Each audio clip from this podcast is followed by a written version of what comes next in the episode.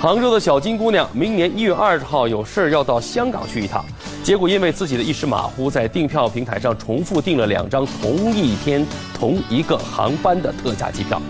她想退掉其中的一张，网站和航空公司的回复是要收一千块钱手续费。那机票多少钱呢？才九百块钱。退票的话，她还要再搭上几十块钱。小金觉得不合情理哈。航空公司给出的理由是，买到特价机票承担的改期和退票风险本来就比较大，而且已经是提前告知了。但小金觉得，同一个人可以在同一天买同一个航班的两张机票，网站和航空公司都没有提醒，本身也存在责任啊。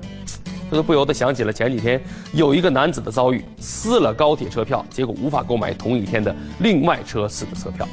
呃，订票退票的规则太多，我们乘客看起来还得好好消化哈。